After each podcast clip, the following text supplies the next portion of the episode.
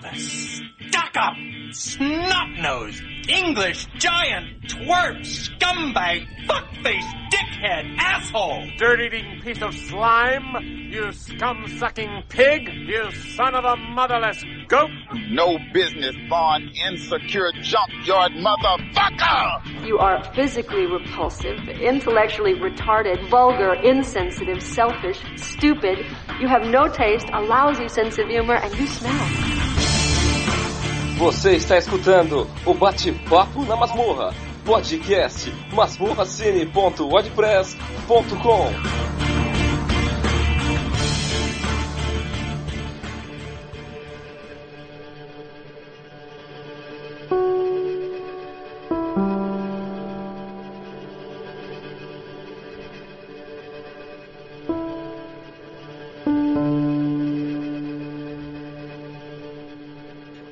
estamos aqui mais uma vez para gravar um Batendo Papo na Masmorra. E esse é um podcast para a gente conversar não sobre indicações de filmes, né, como a gente sempre faz, mas falar sobre uma coisa que a gente já fez anteriormente em outros projetos, que é comportamento e tal, e o que está acontecendo agora. Eu estou aqui com vários amigos, tá? Eu vou apresentá-los, mas eu gostaria de, antes da gente começar aqui a debater, antes de apresentá-los, dar uma pequena introdução aqui com um texto bem interessante, assim, um resumo, na verdade, que foi publicado na revista Eventos Pedagógicos, tá? Texto de Maiara Rosane da Cruz Oliva, Almeri Carlos Bamp, José de Souza Neto. Esse texto diz o seguinte: Esse trabalho traz como objetivo primordial apresentar o cinema como ferramenta nos processos educativos não formais. Partimos do pressuposto que o cinema pode propiciar formas críticas de reflexão a respeito de temáticas que o filme aborda, contribuindo muito para o desenvolver e aprimorar do senso crítico que o sujeito tem em si e do meio sociocultural, político e educacional em que está inserido. Considerando essas capacidades, entendemos como sendo pertinente a análise da influência das produções cinematográficas nos processos das mudanças sociais. Os estudos se embasam na educação segundo a visão de Paulo Freire, que identifica a educação como sendo parte de um contexto social, que não se restringe apenas ao espaço escolar. Apontamos também os autores Maria da Glória Gon, que apresenta a educação não formal como uma prática que educa para os direitos humanos, para a convivência com as diferenças e multiculturalismo, e também Jorge Sadu, a quem recorremos a realizar um apanhado histórico do cinema, dentre muitos outros que apontam o cinema como sendo uma importante ferramenta de educação e transformação social. Então esse é um pequeno texto aqui que eu vou deixar linkado para vocês aqui na postagem do blog. Eu gostaria de apresentar aqui os amigos que vieram conosco aqui para poder bater um papo, tá? Primeiramente o Tiago, da Combo Podcasts, que tem vários podcasts, entre qual Dimensão Nerd, Alternativando e, claro, ah. meu instinto Cadeia de Eventos. Tudo Exatamente. bem contigo, Thiago? Obrigada por participar conosco aqui, viu? É sempre um prazer participar com você e muito obrigado pelo convite. É, eu gostaria a... de fazer um pequeno disclaimer, se não for incômodo. O claro. dia dessa gravação é aniversário da minha mãe, então eu gostaria de oferecer o programa para ela. Dona Cláudia, um beijo! Apresentar também o nosso amigo aqui, o Cliff, que ele participa lá do Cronologia do Acaso, né, Cliff? E também do de outro podcast, querido, qual que é? Na verdade, eu participo de mais três fora do Cronologia do Acaso. Eu sou, eu sou um cara muito popular. Opa, manda aí, quais são os podcasts que você participa? Bom, para manter na seara do cinema, né, eu faço parte do Cronologia da Casa com o meu amigo Emerson que está aqui também. Eu faço parte do TigreCast com o amigo Thiago, o Matheus, o Marcelo o Rudicast com meu amigo Marcelo e Guilherme. E o meu podcast principal é o Trashcast lá do site Plano 9, onde a gente fala de cultura pop com o meu amigo Tice, Pereira, o Thales, etc. É muito bom estar aqui, né, pra falar de cinema com pessoas bacanas assim. É, você, você é muito popular ou muito fácil, cara. Brincadeira, tá te amo. ah, olha, chamou ela, ela colocou lá já me ofereci. Eu, eu sou assim, eu sou muito dado. Cliff, I love you. Ah, eu também te amo, Emerson, S2. Que bonitinho. Tá certo. Como vocês ouviram aí, o nosso amigo Emerson Teixeira, que é lá do Cronologia do Acaso. Tudo bem contigo, Emerson? Que maravilha, Angélica. E gostaria, na, na minha apresentação, já dizer que eu trabalho com cinema e educação, né? Tentando mesclar isso. E até vai ser interessante também colocar esse, esse ponto de vista. Enfim, você citou aí o, o Freire, né? O grande pensador aí. Sim. Então é bem interessante aí. A gente tá aqui com opiniões diferentes e tal, eu acho que vai ser demais, assim. Aprecio muito e é isso aí, viva! Vamos, vamos aprender mais um pouquinho aí com todo com mundo. Com certeza. Não, e você, você tá aqui também porque tem um texto muito legal que você escreveu no site, no próprio Cronologia da Casa, né, Emerson? Sim, sim, sim. E um, é. um texto relevante pro papo que nós vamos ter a seguir aqui, né, querido? Exatamente. Eu prezo muito pela igualdade, assim, escrevo tudo com muito carinho. E esse texto também faz parte disso, assim. Então, é isso aí. Motivado por essa, essa, essa polêmica. Mas enfim, vamos lá. Excelente, querido. E por último, meu amigo querido Tiago de Lima Castro. Tudo bem com você, Tiago? Você é lá do Nerdópolis, né? Isso. Do Marcos do Gênio do Mal. Isso, exatamente. Lá com o Marcos, o, o Eduardo Coço. Uhum. É, e estamos aí, vamos discutir um pouquinho essa questão do cinema, acesso à cultura, educação. Sim, queridos, vamos lá.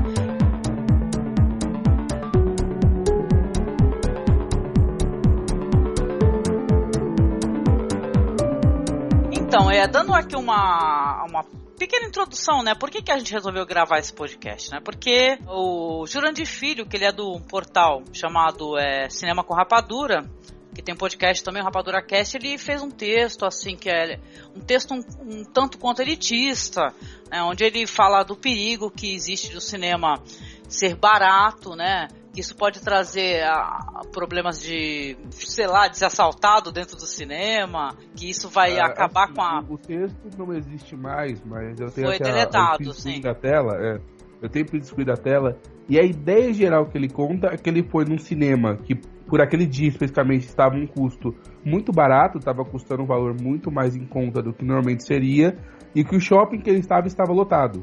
Só que ele falou que o shopping era um ambiente para pessoas com mais dinheiro. E que as pessoas foram lá para uma sessão de dois reais e não sequer pagar uma pipoca de 25. Que dirá comprar algo no shopping. E ele reclama que ele sentiu que não tinha segurança, que o lugar ficou sujo, que ficou mal frequentado, enfim, ele deu meio que a explicação por causa de um dia e basicamente falou que isso não deveria acontecer com frequência. Essa foi a ideia geral do texto. Que o né, problema, primeiro, basicamente que o problema do, o problema maior é o fato do cinema ser barato, na verdade que atraía a marginalidade, né, para dentro do cinema, não é verdade? Então, ele não, ele não citou exatamente como marginalidade, mas ele falou que o cinema barato fez com que um, um shopping de alto valor, que ele cita que o shopping tinha três é, restaurantes de, que sairiam mais de 120 reais para comer, o que eu concordo que é um valor elevado até para os padrões de São Paulo, que dirá para os padrões de Recife, Uhum. e que as pessoas que foram, por conta desse valor mais em conta, não comprariam nada do shopping, então não estavam agregando nada ah, ao valor das lojas, não, não estariam comprando nada, e que ele sentiu medo porque a segurança não estaria preparada para aquelas pessoas. E aí sim o pessoal interpretou como sendo, ah, quer dizer que você só vai marginal se você fazer um cinema a dois reais, né? Mas não é exatamente isso que ele fala. Ele fala, meu, o cinema não está preparado, sabe? E, Entendi. e, e ele, é, e ele meio que defende que o cinema seja caro exatamente para essas pessoas não irem. Ah, é aí que falhou, Foi né? aí que, é, e É. foi aí que pegou mal pra caramba. Entendi. Então, mas a gente tá gravando aqui não é pra gente ficar metendo pau no Jurandir Filho. Não é nada Até disso. ele fez uma carta de resposta, Sim. no qual entra um outro texto, no qual ele basicamente falou que ele não culpava as pessoas que iam ao cinema, ele culpava os cinemas, porque por alguma E questão a, e a da desigualdade cabeça social, dele- onde é que fica nessa questão? É. Então, porque por alguma questão na, na mente dele, ele falou que se o cinema custa 30 reais pra poder dar lucro pro gerente do cinema, se ele custasse, por exemplo, 15, né, ele citou lá um real, mas digamos, custasse 15, mesmo que a sala lotasse, o gerente provavelmente não ia ter lucro e, portanto, ele iria cortar em coisas como segurança e limpeza. Ele simplesmente ia ter que cortar gastos pra ficar mais barato. Hum. E aí É, o cinema eu- é um lugar eu- sujo e mal frequentado. Pessoalmente, eu acho que a gente se ater muito no texto é a gente também, é, enfim, é, alimentar a própria ignorância do autor, né? Enfim, naquele momento específico, eu não sou um conhecedor, já digo logo, do trabalho, então não falo nem da pessoa nem do trabalho, mas o texto em si foi muito imaturo, né? Porque, Não, ele falou, é, ele falou que ele tava dois anos com esse texto. Mas ele resolveu É, publicar é, o detalhe texto. que ele é Ficou crítico dois de anos cinema amadurecendo. quase 10. e ele Detalhe que cita ele é crítico de cinema quase 10. Pois Então, é. mas até eu acho que até é legal isso aí você ter falado, Thiago. Essa questão do ele é crítico de cinema, né? Porque assim, eu acho que há uma separação e, enfim, não sei se vocês vão concordar comigo, entre o cinema produto e o cinema arte. Isso eu deixo bem específico lá no, no meu texto, né? Sim. E, uh, enfim, isso é claro. Nós que falamos sobre cinema alternativo, ou nós que somos cinéfilos, curtimos uma coisa diferente, a gente sabe que há uma carência muito grande nos grandes portais de cinema Presta atenção mesmo não ao produto cinema, não essa coisa da massa. Enfim, é, eles criam essa coisa pensando no consumismo. E claramente o texto é falando sobre cinema do consumista, aquele que não vai só assistir o filme, mas vai comprar pipoca, vai comprar o brinde. É errado isso? Não é errado. Mas ele também cita, é, e aí acho que é até interessante a gente entrar nessa questão, a, a segurança, né? Então, se a gente voltar um pouquinho aqueles cinemas de bairro, aquela coisa gostosa, aquele clima bom, realmente, hoje em dia nós temos essa diferença muito grande. Uh, nenhum lugar mais é seguro, entendeu? Inclusive o cinema. E nós temos também essa percepção de que o cinema é mais uma loja do, do shopping, né? é um ponto de encontro dos jovens, enfim. Eu acho que há uma banalização do próprio cinema. Só que, por grandes portais, como é o caso aqui do, que nós estamos citando, é, grandes portais, em vez de, de tentar melhorar, tentar resgatar essa ideia do cinema arte, não. Eles precisam é, falar desse cinema produto e querem, ao mesmo tempo, alguma mudança, alguma, alguma mudança de, até de postura, entendeu? essa, esse, esse, esse, esse ponto que eu, que, eu, que eu coloco, eu acho totalmente errado e precipitado até, entendeu? Como que você vai exigir algo de alguém, sendo que você está fazendo uh, dentro da sua profissão a mesma coisa que aquela pessoa, entendeu? Então, assim, essa coisa da segurança, o que vocês têm a dizer sobre isso, assim? É uma pergunta minha até, que é, é claro que é minha, mas enfim, é uma curiosidade muito grande que eu tenho, assim. A questão Como... segurança no cinema, especificamente. Exatamente, assim. Olha, eu não tive. Olha, eu não sei qual, como é que foi a, a experiência de vocês com a, o cinema. Eu nunca tive problema nenhum no cinema. Absolutamente. Eu, eu não, não, sei se na, na região que ele mora, talvez aconteça assalto dentro do cinema. Muito pelo contrário. Todas as experiências que eu tive no cinema, é claro, né? Tirando o problema com o espectador médio que ele não respeita, né? O fato de você estar assistindo uma ação de cinema, zero. A questão, para mim, na, na, que, eu me, que eu me atentei nesse texto ah, tudo bem, a gente cada um tem a sua perspectiva e pode inclusive relatar essa perspectiva. O, o que eu me atentei é o fato de você querer elitizar, querendo ou não, você dificultar uma experiência cinematográfica que ela é uma, uma maneira, inclusive, de você educar o ser humano. Entendeu? Você, você ter acesso ao cinema, você ter acesso à cultura. Isso aí não. Olha, vocês sabem que tem um, um, um projeto de lei um, que o Radar está querendo implementar em São Paulo, né? que é trazer o cinema para a periferia, né? Inclusive. Sim. Isso aí está sendo muito comentado hoje em dia muito e, bom. e é excelente isso daí. O Emerson, inclusive, no teu texto, você falou disso, que você é, conseguiu é, levar a experiência do cinema, inclusive para criança carente que nunca na vida teve acesso a, a uma sala de cinema, não é verdade? Não, exatamente. É, enfim, eu trabalho num programa que me dá essa, essa possibilidade de criar, né? Então, não só o cinema como a própria fotografia, né? Enfim, tem essa, essa relação óbvia, né, entre cinema e fotografia. Mas enfim, eu tive a oportunidade, e isso eu compartilho com vocês até, porque, enfim, é uma coisa muito emocionante para mim mesmo, assim, muito pessoal, de poder levar crianças que nunca tinham entrado na sala de cinema, não sabiam direito o que que é, entendeu? Então a gente teve todo, na verdade eu tive, né, mas enfim, com o apoio de toda a escola, enfim, uh, essa possibilidade de passar para eles o que, que era o cinema e depois ter, né, de fato, a oportunidade de levá-los, né? Então eu, né, como sou muito emotivo, assim, eu tive que ficar realmente muito, enfim, uh, uma postura assim muito uh, madura diante ao fato de que eu estava diante aquela aquela magia que eu senti na primeira vez que eu entrei no cinema e ter que estar tá ali apoiando, ter que dar, né, enfim. Você estava ajudando a propiciar isso também. Né? Exatamente. E o quanto é que é importante isso, né? O, e tem outras histórias, assim, eu acho que é, essa é a real uh, importância do cinema, sabe? É você dar oportunidade a todos, sem uh, excluir, sabe, uh, uma parte da sociedade, entendeu? E isso que é muito é prejudicado isso até, né? Se a gente entrar e viajar nisso aí, o próprio download também, sabe? Então tem muita gente que fala e tal, mas enfim, é a propagação de cultura, sabe? E que bom que as pessoas estejam procurando cultura, né? Mas, então assim, a lei, ela as leis, né? Elas são direcionadas, e aí eu, eu sou muito ignorante nessa parte, mas enfim, é o que eu sinto. É, são muito direcionadas para essa coisa do, enfim, do, do, da privação, né? Não, só fazer um, um comentário.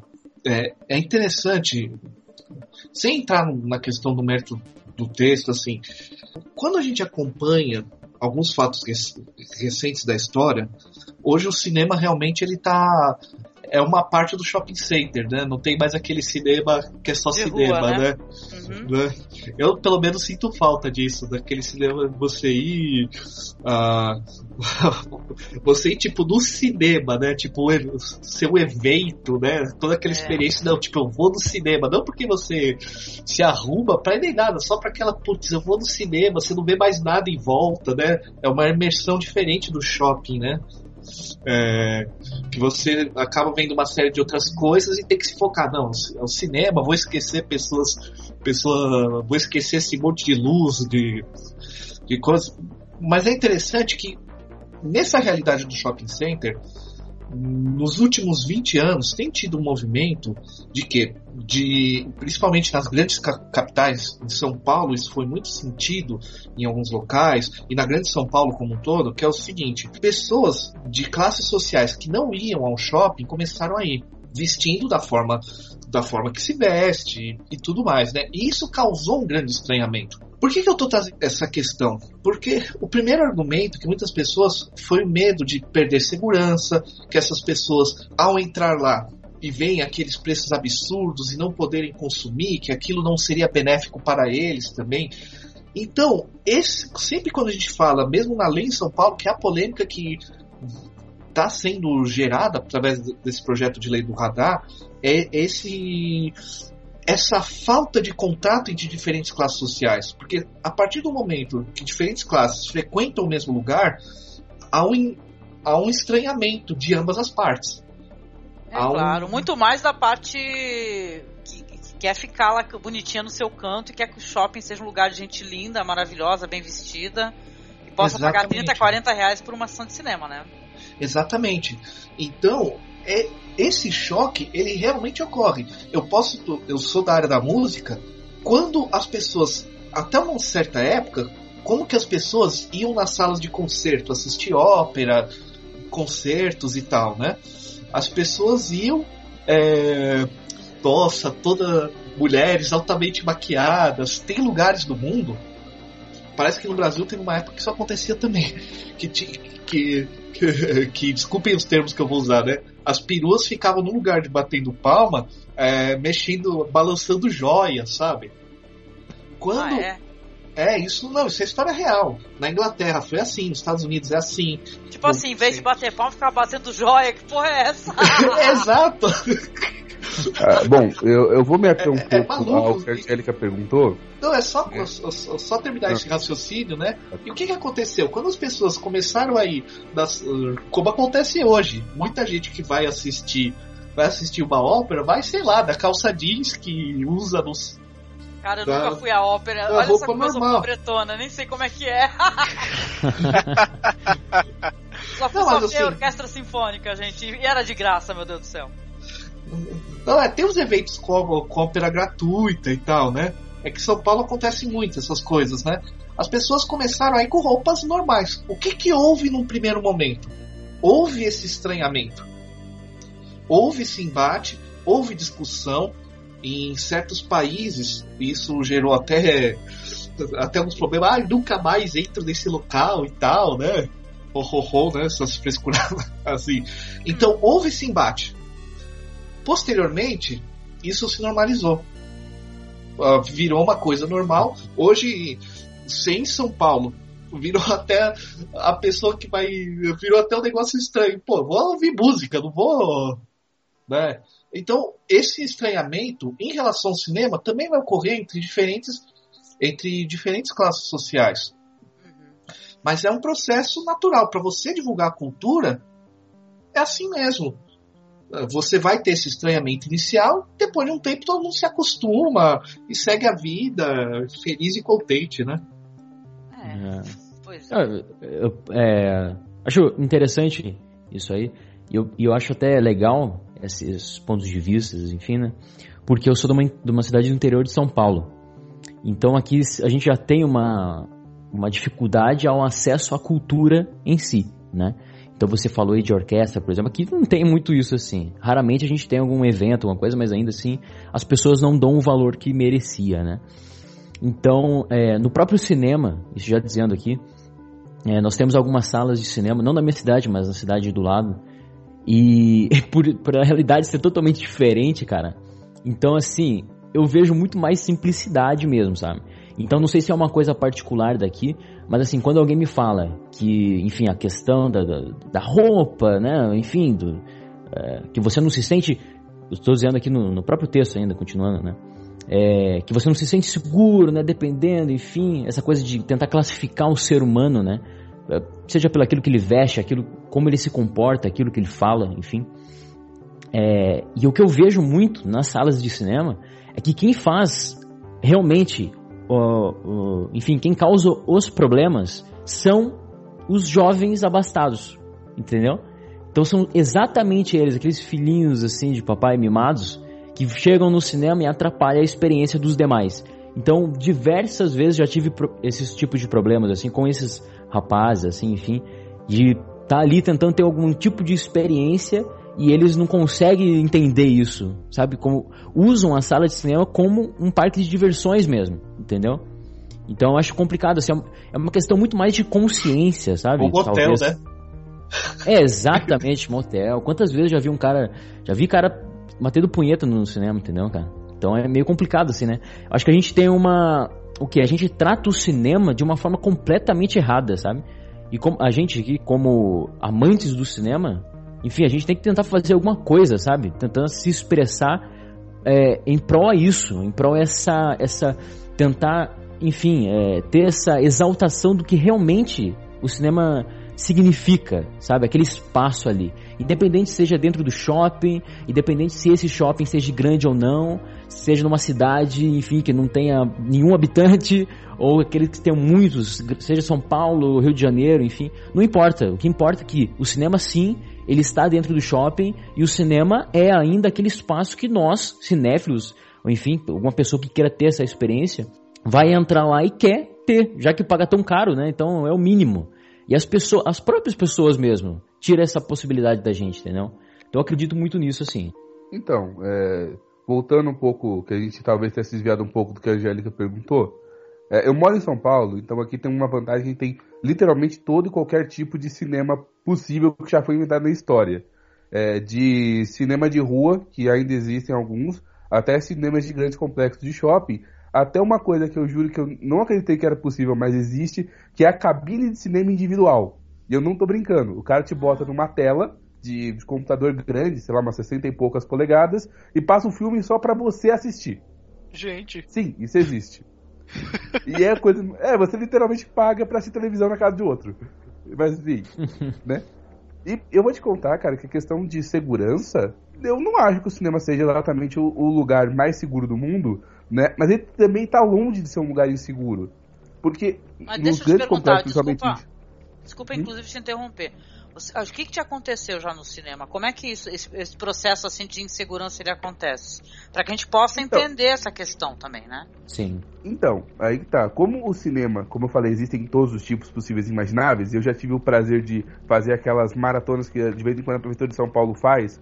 Eles chamam de virada nerd, negócio assim e tal. Que os caras vão e fazem uma virada cultural com diversos cinemas, inclusive cinemas de rua muito baratos e numa uma hora muito distante da noite sei lá, 10 e meia, 11 horas da noite, às vezes mais de meia-noite, de fato, os cinemas mais populares viram dormitório de mendigo, tá? Nunca me aconteceu nada, mas é uma coisa tremendamente incômoda. Principalmente ah. considerando que era um festival da prefeitura. Certo? Entendi. Uhum. É, mas assim, nunca me aconteceu nada, nunca fui assaltado, na verdade, nunca tive nem briga no cinema que eu presenciei. Mas até onde eu sei, um cinema normal com um, dois lanterninhas consegue se virar muito bem contra qualquer pessoa, sabe? É, até porque é um lugar onde tem pouquíssimas saídas. As saídas de emergência na maioria dos cinemas são em duas ou quatro só. Né? Não é exatamente difícil de vigiar um lugar desses. E sempre tem um funcionário também, né? Exato. Não. Então, assim, ele não é o lugar mais seguro do mundo, com certeza, mas também não é, sei lá, o cara bota um segurança para cada pessoa. Né? Ele também seria desnecessário. Então, essa questão de segurança você entende como a questão de ter é, uma pessoa, vai, um mendigo é e tal. É, do que um assaltante eu acho que é mais fácil si. ser assaltado na rua, que vá pro cinema, na frente do shopping, do que dentro do cinema, dentro da Com sala que a pessoa também não certeza. pode sair. Sim. Né? Até porque, como eu falei, os cinemas de complexo que ficam em shopping, você tem o segurança do shopping, sabe?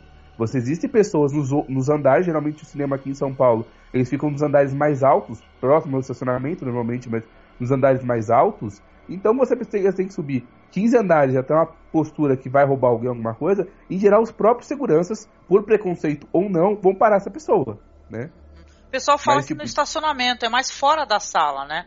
Quando você vai pegar Exatamente. teu carro e tal, que se você tá. Mas é uma questão de segurança no shopping, nas proximidades, é uma questão de segurança pública, né? Até porque existe uma questão que a gente gosta de cinema, a gente gosta de ver filme legendado, né? Eu não me importo tanto, mas existem pessoas que, é, que reclamam de assistir filme dublado, e a sessão legendada costuma ficar muito tarde no horário.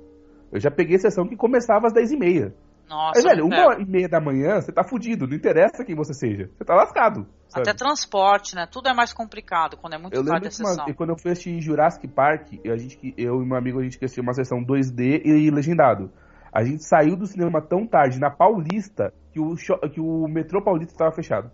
Nossa. E pra voltar É. aí, mas aí é uma questão, é, porque assim, ó, o texto que gerou polêmica, que o Jurandir publicou, ele falou uma questão de segurança no cinema. Não é uma questão de segurança ele fala. pública, né?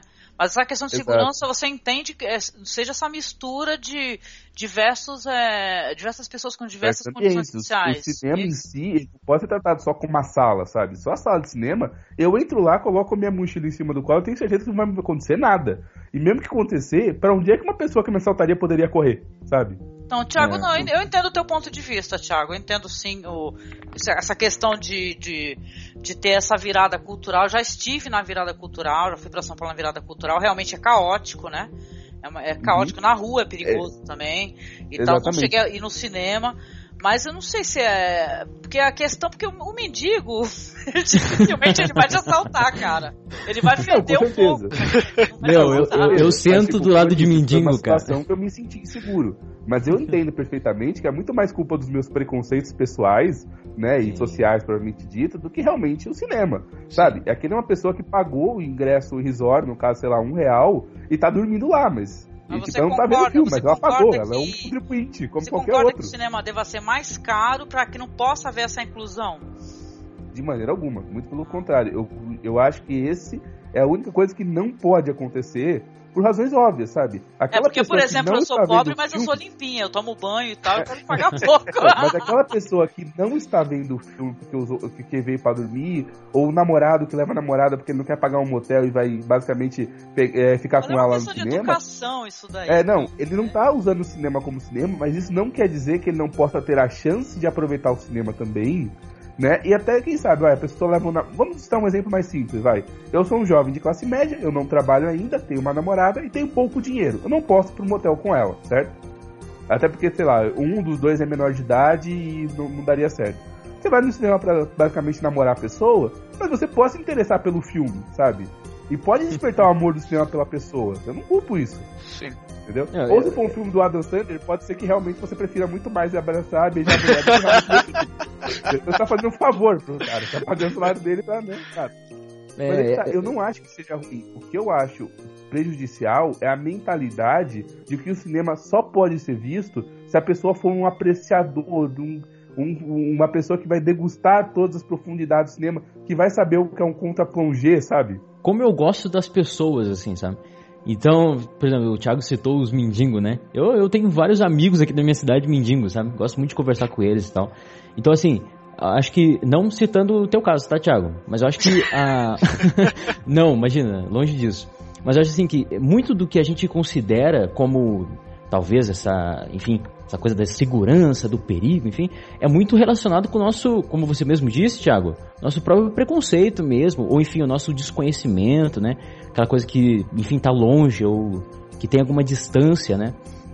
É, porque assim, enfim, é, colocar o cinema e falar que você quer entrar no cinema, assistir o seu filme e não ser incomodado por ninguém, não, enfim, se sentir completamente seguro, pra mim parece coisa de gente mimada. Sabe, honestamente, assim, parece coisa de gente mimada, enfim, de, enfim, que teve uma criação muito protetora ou algo assim, sabe? Porque assim, o mundo é isso, gente. Sabe, eu vou na padaria comprar um pão, eu tô arriscando minha vida, sabe? Então, assim, é, apesar de morar no interior, eu sei que, enfim, tem muito é, assaltos, tem muita violência. Então eu tô me submetendo a isso só por, só por estar vivendo, sabe? Olha a gravidade disso. Então o cinema, enfim, a, a experiência toda, desde o momento que eu saio da minha casa, enfim, pego o transporte que for, para chegar no cinema, a hora que eu saio, enfim, é muito, enfim, subjetiva, vai de cada um, né? Enfim, é, não engloba mesmo o que acontece na sala de cinema. O que acontece na sala de cinema, para mim, uh, eu me sinto muito confortável com essas histórias assim que a gente vê, sabe? É, enfim, uh, o cinema tem essa, essa coisa assim, quase uma entidade mesmo de encontros, sabe? Então, é, enfim, essa coisa da experiência cinematográfica, eu concordo muitíssimo com o Thiago até. Uh, enfim, acho que é mesmo um lugar assim para você experimentar experiências completamente diferentes, né? Mas é, a questão da segurança eu acho que é isso, assim, não, não, não sei, eu posso estar sendo muito uh, naturalista, enfim, eu, eu, inclusive eu sou, né? Então eu gosto de acampar, enfim, e eu tenho mais essa, enfim, essa, eu sou um pouco hippie. É, mas eu acho que a, a, questão aqui é que a gente não pode perder um, muito foco, mas a questão é a, a experiência cinema é um pouco mais que a sala, isso a gente não pode ignorar. Mas isso não quer dizer que, ah, porque eu quero ver um filme numa tela gigante com um grande som, eu tenho que excluir todo mundo que não quer fazer a mesma coisa, sabe? Exatamente. Isso é um pouco. Não é só egoísmo, sabe? Porque egoísmo seria uma simples. É tipo uma simplificação muito grande do mundo. É você admitir que todas as pessoas que podem estar no mesmo ambiente que você tem que ser um clone seu. É, você quer ver um filme, você quer ver um filme numa tela grande, um som bom, então pega a sua televisão de 72 polegadas e assiste na sua sala com o home theater ligado. Pronto. É esse o tipo de experiência que você vai ter. É o tipo de experiência que você quer ter, entendeu? Só que você é, quer uma coisa muito esquisita, porque o mundo não é desse jeito, sabe? Você vai no cinema para poder aproveitar com outras pessoas, alguns amigos seus, algumas pessoas que não conhecem, para ver como elas reagem também àquela, àquela condição, né? O, o, cinema é a fábrica de, de magia, né, cara? É a única oportunidade que você vai ver de... A única oportunidade que você vai ter de encontrar coisas que não estão na realidade. E você Sim. quer ver como as pessoas se apresentam a isso, né?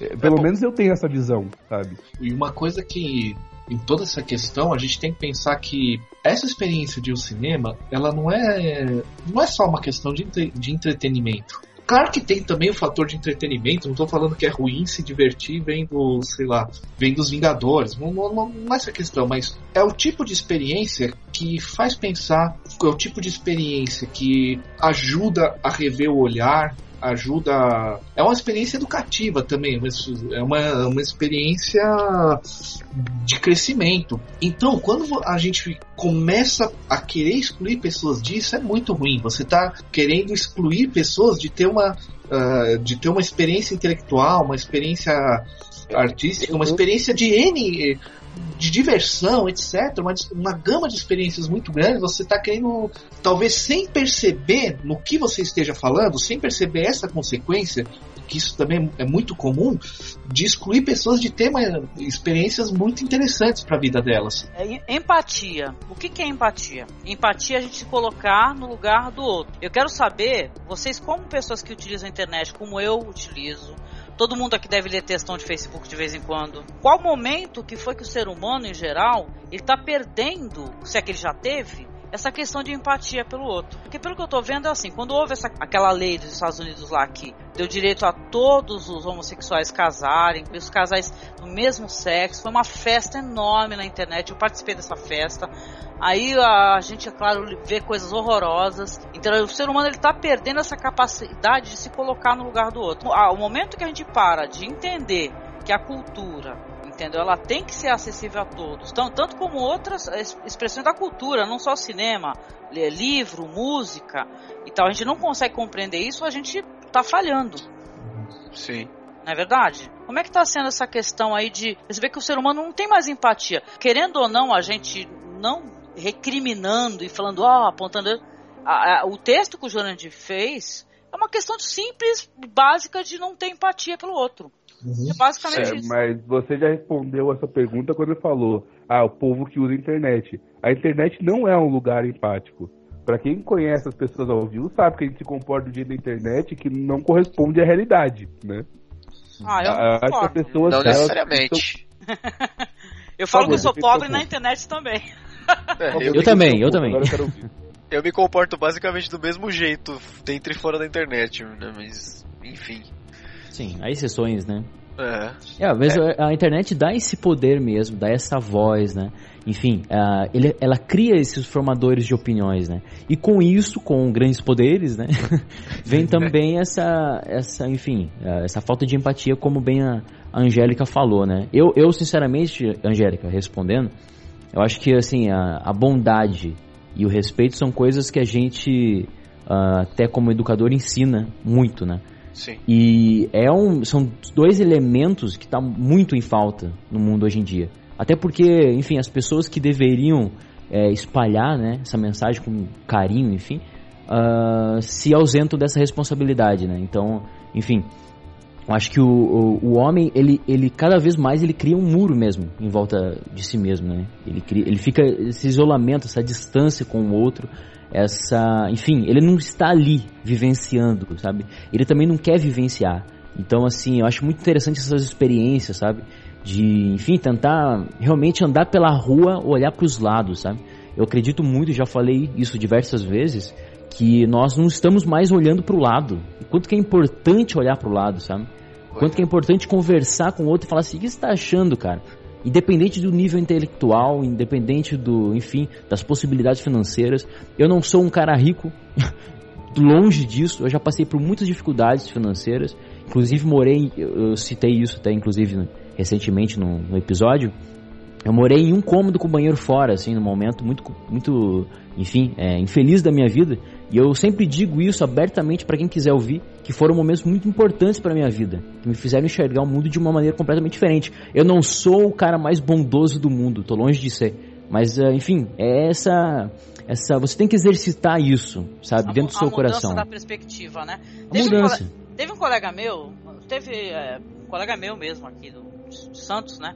Ele falava pra mim, a gente falava dos problemas, né? Ai, nossa, problema assim, assado, cozido. Quem não tem problema, né? ele é espírita, né?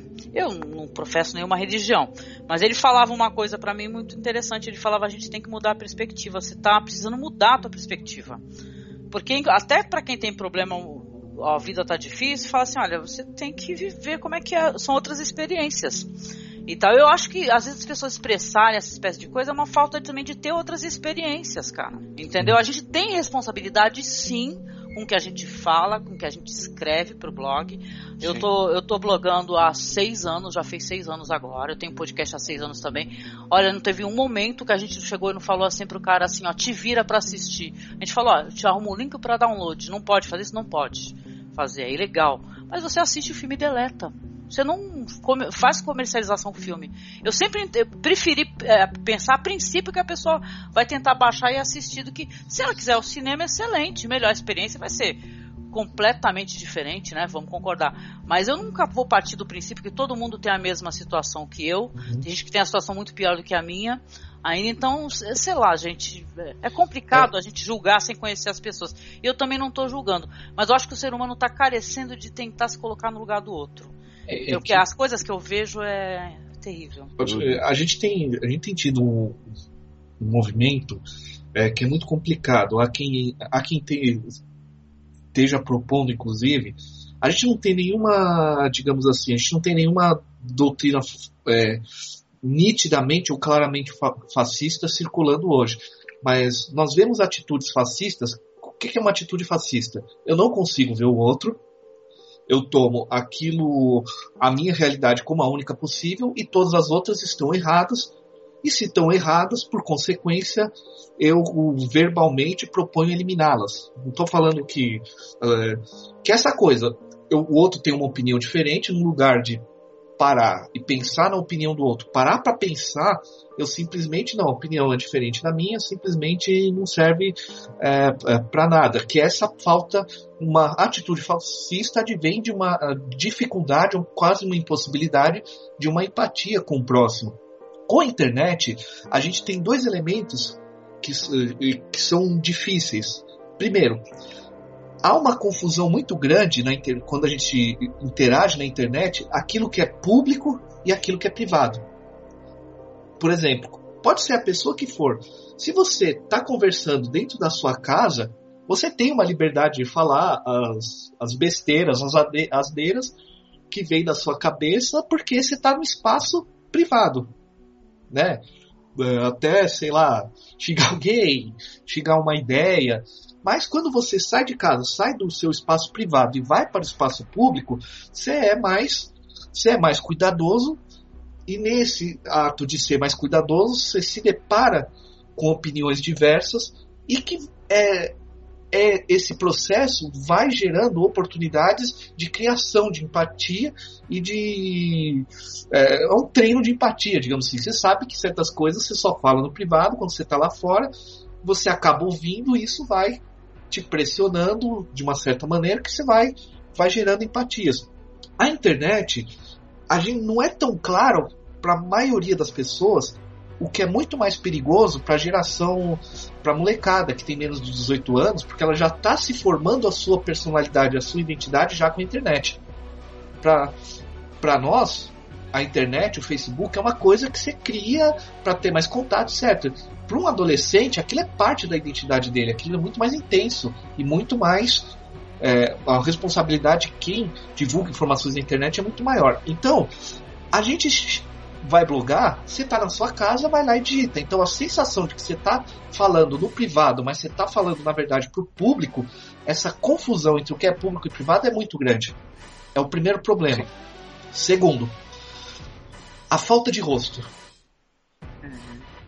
Qual que é a questão da falta de rosto? Você publicou um texto no jornal, é, tá lá o seu nome bonitinho, alguém, alguém vai te questionar, digamos assim, né? o cara publica o texto da Folha de São Paulo, um jornal, mesmo que seja o jornal da sua cidade, as pessoas sabem quem você é. Você, você sabe que o seu rosto está no seu texto. A internet, nós temos uma percepção que muitas vezes que a gente não tem rosto. Eu estou falando em sentido metafórico, quer dizer, é, Sim. a gente não a, a gente não começa a perder essa noção do que é um outro que escreveu, que é um outro que vai ler. Então a gente confunde o espaço público e privado. Eu não tenho aquela percepção do rosto, então eu posso. É o caso dos haters, né? De internet, quer dizer, eu posso ser, eu posso ser um cara medroso lá fora, mas na internet eu posso xingar todo mundo, posso ser machista, posso ser no nazista, posso ser o que quiser. Então, essas duas percepções de que a internet não te dá rosto, então você pode você pode ser qualquer coisa que você queira ser. E essa ideia de que a internet a gente mistura o público e o privado vai diminuindo a capacidade de empatia. Uhum. E é um fe... e para quem e é muito uma para quem lida diretamente com, com a internet, é algo, é algo muito complicado. A, a, gente só ter esse contato com o mundo através das máquinas, que, por exemplo, quem. Para a criançada, para molecada e para as pessoas que de uma certa forma são formadores de opinião na internet, a internet ali é, é parte pra, é parte da vida, né? Porque a pessoa meio que vive disso, digamos assim. Então vai gerando esses esquecimentos, mas a gente está num momento muito complicado de falta de empatia, como a Angélica falou, sim, dentro da internet. A internet propicia isso, mas no mundo em geral tem, uh, tem havido isso. O fato das pessoas estarem cada vez mais querendo se isolar nas suas classes, não estou falando nas suas classes sociais, nos seus grupos, nos seus grupos de opiniões, é algo muito sério, extremamente perigoso. Sim. Porque a gente só repensa uma opinião nossa quando a gente entra em atrito com o outro. Quando eu falo atrito, é aquela coisa, você tá com um amigo dando uma volta, dando uma volta por aí. Ah, vamos comer alguma coisa, nós dois estamos sem grana. Eu vou comprar, eu vou comprar uns pães, vou comprar um salgadinho, vou comprar um, um picolé, sei lá, sabe? Aí sem ter atrito. Não, pô, eu vou comprar. Um quer comprar pão, o outro quer comprar o salgadinho, dá, você só tem dois reais e é, é nessa troca, dando um, dando um exemplo mais simples, mas é nessa troca que a gente gera empatia, que nós aprendemos a ouvir o outro. Agora, a internet dá uma sensação de segurança de que você é inatingível e que não há efetivamente nenhuma outra pessoa que vai se, se ofender, que vai sensibilizar com aquilo que você lê, que é muito complicado. Sim, sim. Por isso que essas atitudes fascistas hoje são tão perigosas. Certeza. Eu, eu gostaria de resumir tudo que você falou numa única frase. O problema é que a internet não te pode. A internet não pode te dar um soco na cara. Seus amigos podem, a internet não. Mas a internet, você tá passível a ser, inclusive, é processado, né? Dependendo do Sim. que você publica e tal. Só pra entender a responsabilidade, né? Do que, que é a gente falar certas coisas, né? Mas aí você cai no- num caso um pouco complicado, que é dos, que hoje os menores de idade são maioria na internet por uma questão prática de que eles nasceram no mundo do computador, eles não sabem ver de outro jeito. Então essas pessoas, mesmo processadas, não estão preocupadas. Elas não são legalmente responsáveis por nada do que elas falam. Pois é. E elas nem têm noção que podem ser processadas. É. Então quando ela chega na fase adulta, anos depois, a personalidade dela já foi meio que moldada desse jeito. Ela tá com um problema na forma como foi ensinada. E eu pra não isso tem culpo. pai e Esse tem é um dos- mãe, né? Pra chegar Então, e conversar é um e explicar. né? casos que eu não culpo o pai e a mãe, porque muito pai e mãe, que até pessoas de origem mais humilde e tal, não tiveram acesso à internet e não sabem como esse mundo se comporta. Não, Eles não, eu não digo assim, acesso- isso existe pai e mãe é, para conversar sobre esses valores, né? Eu sei que, sei que isso é difícil, isso é complicado, né? Mas isso é importante, porque eu mesmo, a, a minha filha, ela já cresceu nessa questão de inclusão, né? Ela sempre teve acesso ao computador, né? E também agora tem mais velha tem acesso ao Facebook também, né? Inclusive nem utiliza, né? nem acha relevante. Engraçado que o Facebook para pessoas jovens não é, não é nem, nem o que tá bombando, viu? Saibam vocês, viu? São os pais, as mães e pessoas até um pouco mais velhas, se vocês parem para pensar. Mas sabe o que me preocupa? Sem querer, querer fugir do que o Thiago falou, do que você está falando também, Thiago, é que quando essa questão de formador de opinião é uma questão muito importante a gente se ater a essa palavra, por quê? Porque quando houve esse texto aí que ele foi criticado, muito criticado, foi, foi reproduzido em outros portais, as respostas, os prints do Facebook, teve muita gente que foi lá e foi defender essa ideia. Então ela não, a pessoa não. Porque assim, a questão do podcast, a gente já conversou sobre isso em outras ocasiões, mas você tem uma certa proximidade muito grande de quem é teu podcaster favorito. Você se sente amigo dele, você se sente próximo dele. Ele está falando no teu ouvido, não é verdade? Ele está conversando contigo, você está escutando a conversa dele, mesmo em silêncio, ele sem poder é, contribuir para essa conversa. Então muita gente se sentindo, é claro, ofendida pelo que aconteceu, foi lá e piorou a situação. Se eu sou uma pessoa que bem ou mal a gente numa escala muito menor, a gente também forma opinião, porque a gente divulga cinema e forma opinião, eu, eu ia me preocupar muito se eu falasse alguma coisa assim, é.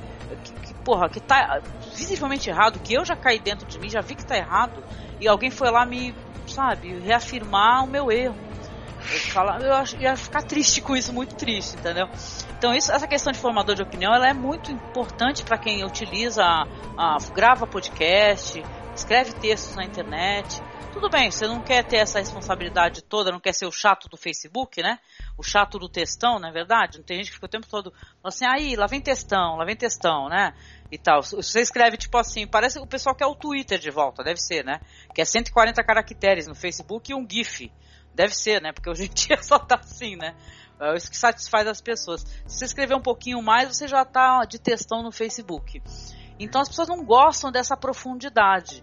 E é claro que isso daí também é péssimo, porque as pessoas só gostam de ler só as primeiras linhas, elas não gostam de ler mais. Então é muito difícil quando você forma um público, você tem que entender a responsabilidade que você tem com o teu público, sim. De você passar ideias legais, valores de tolerância, de igualdade. Isso é muito importante, gente. A gente tá fugindo desse assunto, mas isso é muito importante. Tu já se sentiu Sim. assim, Thiago, dessa maneira? Gravando o podcast? Tem dois Thiagos aqui, né? O Thiago que é lá da Combo. Tu já se sentiu dessa maneira? Já teve essa repercussão? Então, na verdade, eu pessoalmente não senti isso, até porque no meu podcast era podcast de notícia, então raramente a gente tinha oportunidade de falar sobre algo mais relevante do que alguns poucos meses, sabe? Uma notícia no Brasil para um povo de memória curta raramente dura mais que um mês. Né? Mas quando eu participo de outros programas, como por exemplo o programa de seriado, que é um programa até tecnicamente mais fútil, né? Alguma coisa mais fugaz, aí eu já senti algum peso naquele. Ah, é, eu, eu não sei se alguém sabe, mas eu pessoalmente não gosto da série Game of Thrones. E eu fui Sim. convidado para participar da primeira temporada, foi a única que eu assisti, não vi o resto. Quando eu falei que eu disse, ah, eu não gostei, eu fiquei por muito tempo tendo que ouvir. Como assim você não gostou? Você não entendeu a profundidade da obra, não sei o quê? Você tem que ler 4 mil páginas do livro tal pra poder entender como aquele personagem é bacana. Você entender que é um tipo... direito seu de você não gostar. É, né? eu, eu, eu não conseguia explicar para essas pessoas que, cara, eu não gostei, não por uma razão lógica, racional, qualquer coisa assim, porque você também não gostou por uma razão lógica, racional sabe? Aquilo mexeu com você, mas não mexeu comigo. Eu lembro que foi assim um período bastante complicado naquela gravação e nos meses seguintes, porque eu fiquei o cara chato, sabe? E não é porque eu tinha virado e falado pra pessoa, olha, não gosto do negócio que você gosta. Eu falei num podcast com algumas pessoas próximas a mim, representando o ponto de, olha, eu não gostei e eu tô aqui exatamente para mostrar por que eu não gostei, quais são os defeitos tal, tal e tal. E eu passei por meses como sendo chato, sabe?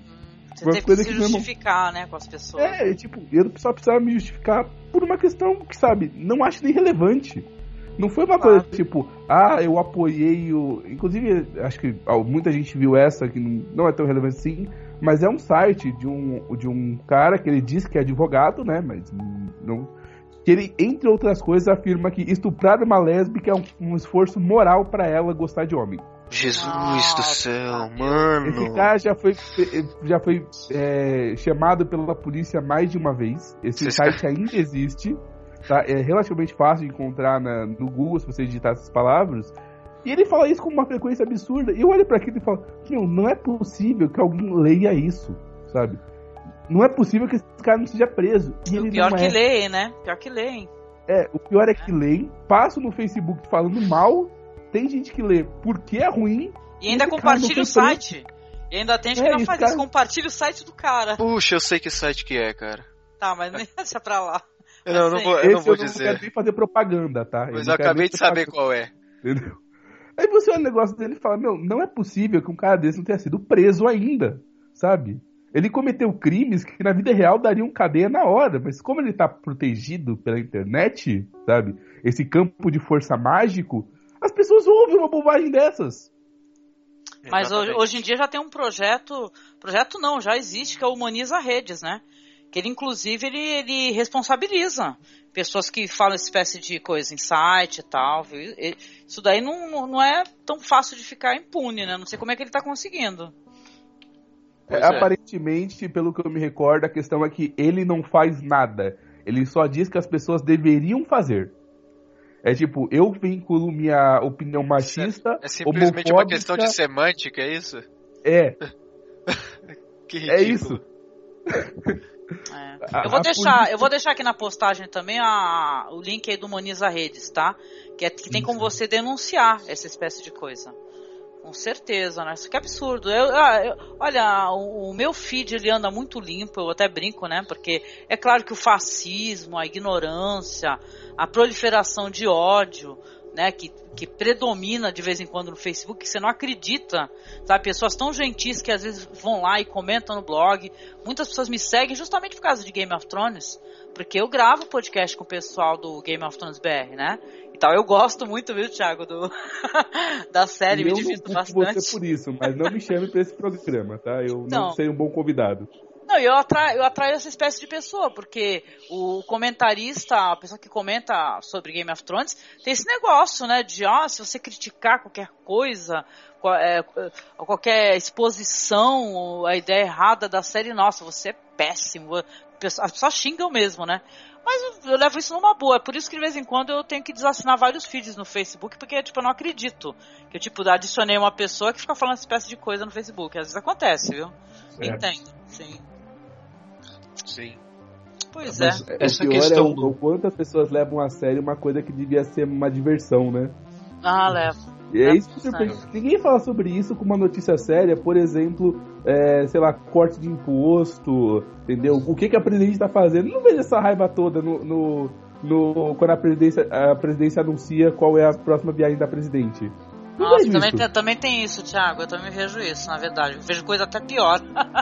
Mas deixa eu perguntar aqui pro Cliff. Você, Cliff, como é que é essa questão aí de alguém que produz conteúdo, que tem podcast? Como é que tem sido essa experiência para você e em relação a quem está lendo, né? Quem está recebendo as informações? Bom, já, já começa do princípio que eu, eu sou, eu não gosto da palavra educador, né? Eu sou, eu sou um professor, né? da, de uma de uma instituição relativamente de nome, então vem aquela coisa de que eu tenho uma imagem pra zelar, né? E aí, hum, ocasionalmente, eu tenho um podcast, como eu já falei, e eu não sou tão educado assim quando eu tô lá, porque, né, tipo, o nosso público é diferente, a gente fala de assunto diferente, então, tipo, eu, eu sou bem chulo, tal, de vez em quando.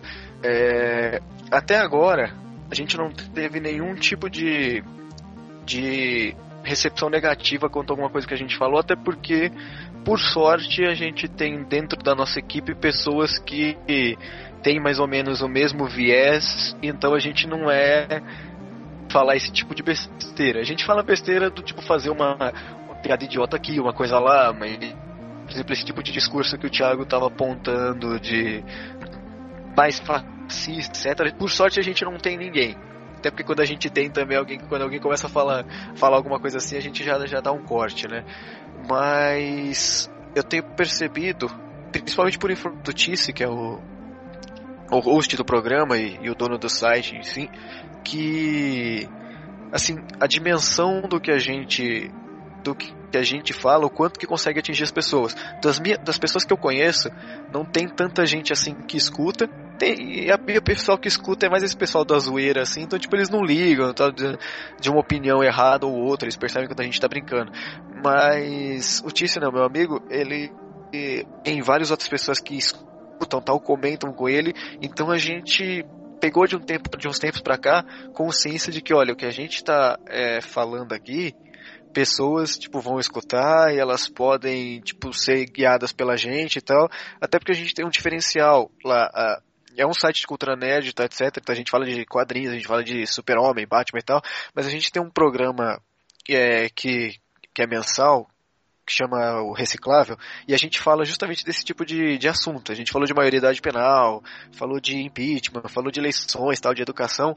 Então a gente tenta levar é, digamos, uma, uma formação de qualidade, uma informação de qualidade para as pessoas com visões, tipo, digamos, progressistas. A gente até fica chateado porque de vez em quando a gente quer encontrar alguém que pense diferente da gente para poder ter debate, não encontra. Tipo, sempre fica todo mundo falando a mesma coisa.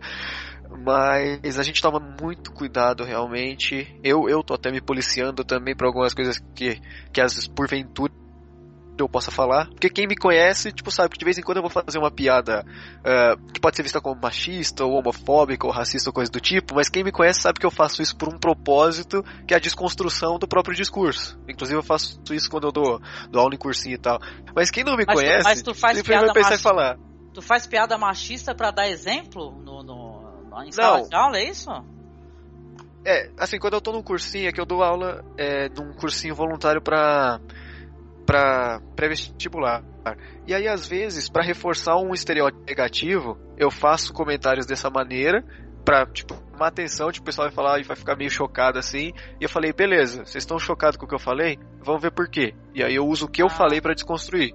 Entendi, né? Eu pensei que tu era aquele professor de cursinho ficar fazendo piada machista e achar ruim.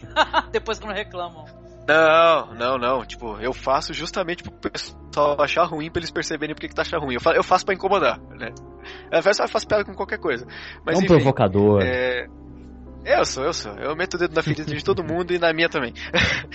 Mas enfim, tipo, quem escuta, quem me conhece, sabe que eu não necessariamente sim tenho é, essa ideologia que eu transmito quando eu tô falando. Tipo, eu não sou eu não sou homofóbico, eu não sou machista, eu não sou racista, eu não tenho nada desse tipo. Sou completamente a favor de da sociedade inteira ser igual, é isso aí, não interessa quem você é, tamo junto.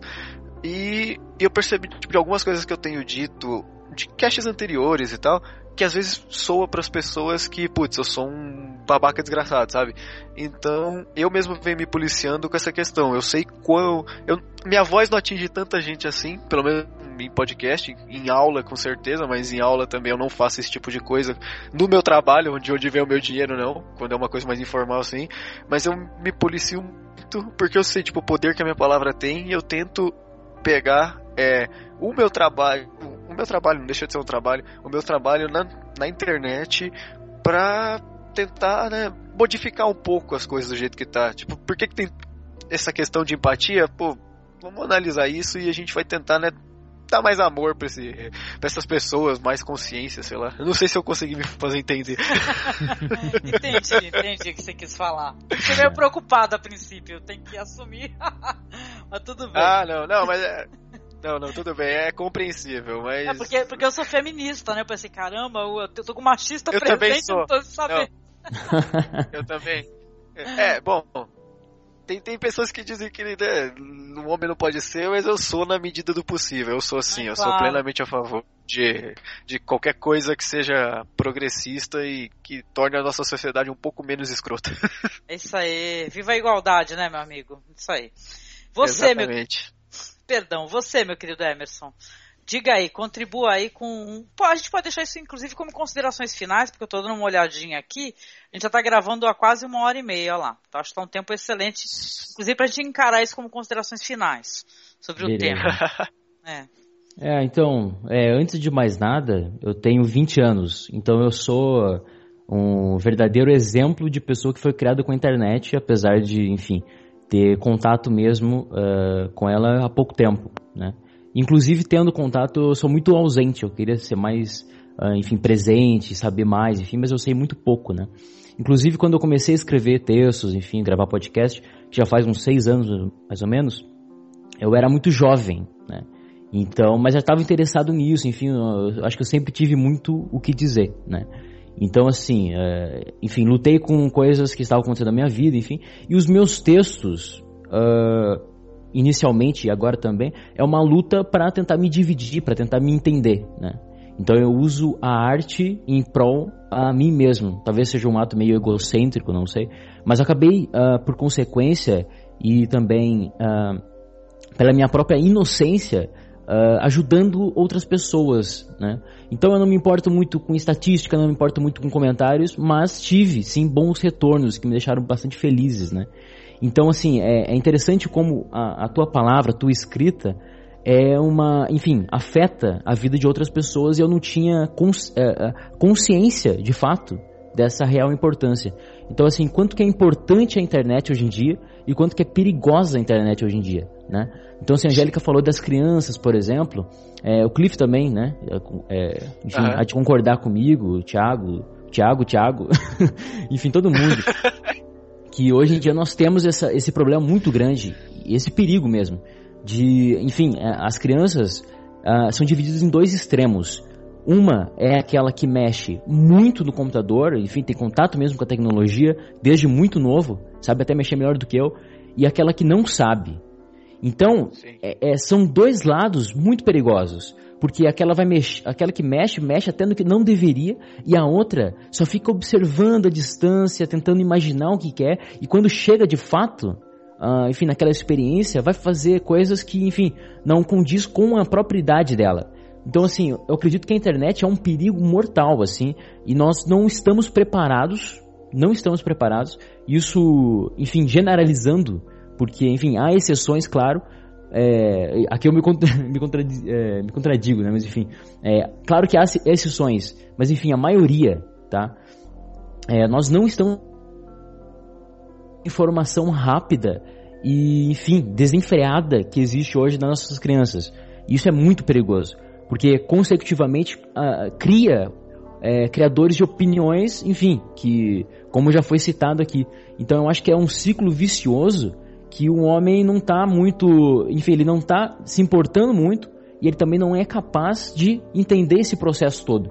Então, assim, eu acho que, uh, enfim, até a Angélica falou isso em outra oportunidade, não me lembro qual, que tem muita criança fazendo podcast. E é verdade, na minha opinião, tem muita criança fazendo podcast. Já, repito, eu, tenho eu 20 anos. Eu falei isso, que tinha muita criança fazendo podcast? É, enfim, não, não sei. Alguma gravação você disse isso, ou algo que se aproxima disso. Então aqui eu coloco nas minhas palavras, então. É, tem muita criança na internet. Tem muita criança produzindo conteúdo, seja de cinema, seja de arte, eu de acho, cultura pop. Eu acho que tem gente que, que não entende a responsabilidade do que fala. Na, na então, mas por isso maioria. mesmo. É. Então, mas essa imaturidade, e aqui eu coloco como criança, enfim, coloquei como criança, parte disso mesmo dessa, enfim, você não tem consciência da responsabilidade das suas palavras, entendeu? Sim, sim, sim. e que é algo inerente. Você está na internet, está compartilhando, alguém vai ler aquele texto e você é sim muito importante para a vida daquela pessoa. Então, eu acho que existe essa, enfim, essa infantilidade muito grande, seja na cultura pop, seja no, nos filmes arte, seja em qualquer espaço do conhecimento do homem, existe essa, essa profundidade que não é alcançada, sabe? Essa coisa do, do próprio entendimento. Enfim, é a minha opinião, né? Então, eu acredito que a internet ainda é um processo em vias de uh, ser muito importante, mas ainda, enfim, estamos caminhando. É, o ser humano precisa muito para melhorar, né? Pois é, mas legal, Emerson, obrigada. E você, Thiago? O Thiago, eu não sei, o, o que eu acompanho do Thiago assim, o Thiago é uma pessoa tão legal. Ele compartilha tanta coisa legal. Mas como é que tem sido essa tua percepção? Já teve algum post? Porque tu era do Randallcast, né? Uhum. Aliás, um puta podcast legal do caramba, hein? Acabou mais um, hein? É. Ai, meu Deus.